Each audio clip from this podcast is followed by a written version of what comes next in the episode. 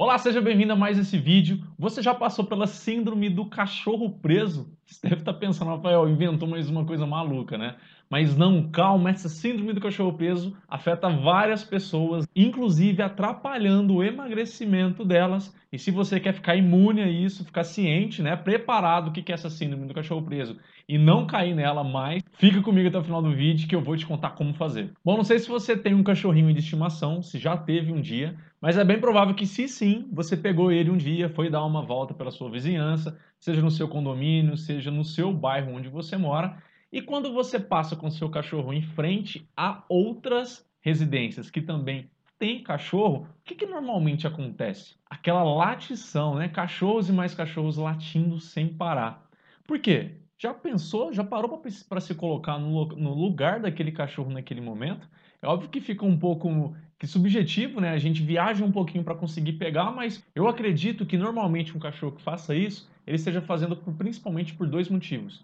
O primeiro seria no sentido mais de crítica, né? no sentido de ofender aquele cachorro, de tipo, sai daqui, esse território é meu, você não merece estar aqui, isso não é seu, sai daqui, sai daqui é meu. Né? Então, um que ele vai, esse, esse motivo ele estaria causando mais um, um medo no cachorro, para que ele saia dali, demonstrando uma dominação daquele território.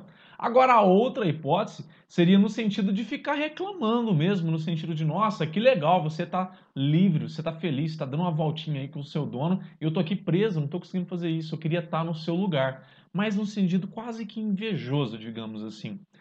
Isso faz você pensar que, hoje em dia, relacionado ao emagrecimento, críticas, né?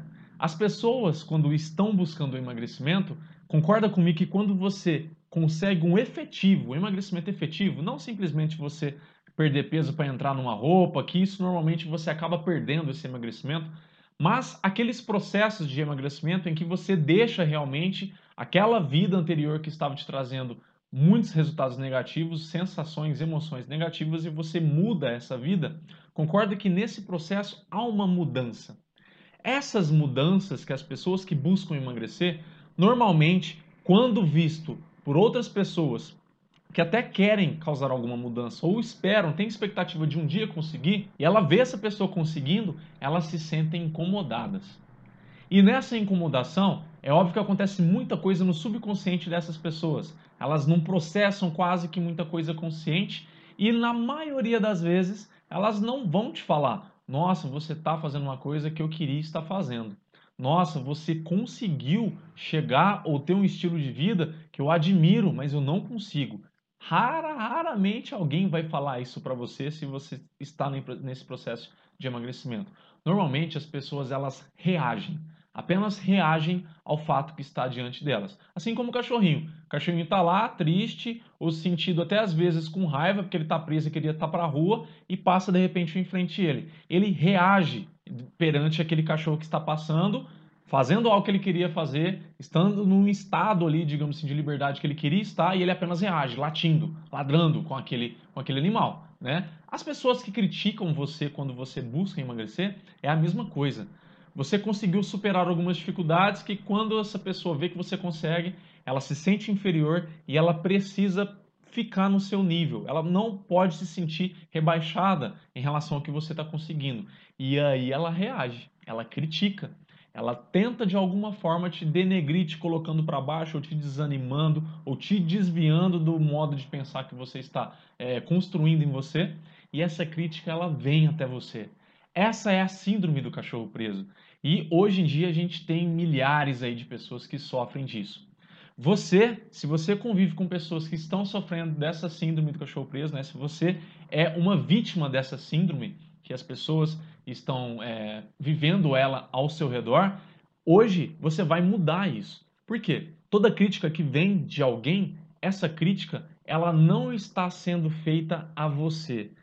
Como eu disse, ela é uma reação a você de um estado que a pessoa está enfrentando internamente. Então é dela isso. Então a gente pode dizer a mesma coisa que toda crítica diz muito mais sobre quem está falando do que sobre o alvo de quem ela está jogando essa crítica. O alvo normalmente, normalmente está conseguindo viver ou alcançar algo que essa pessoa quer ou que ela inveja de alguma forma. E por ela se sentir inferior, ela precisa estar no mesmo nível. Normalmente a crítica consegue elevar o ego dela e ela consegue, naquele momento, se sentir no mesmo nível que você se você está conseguindo emagrecer.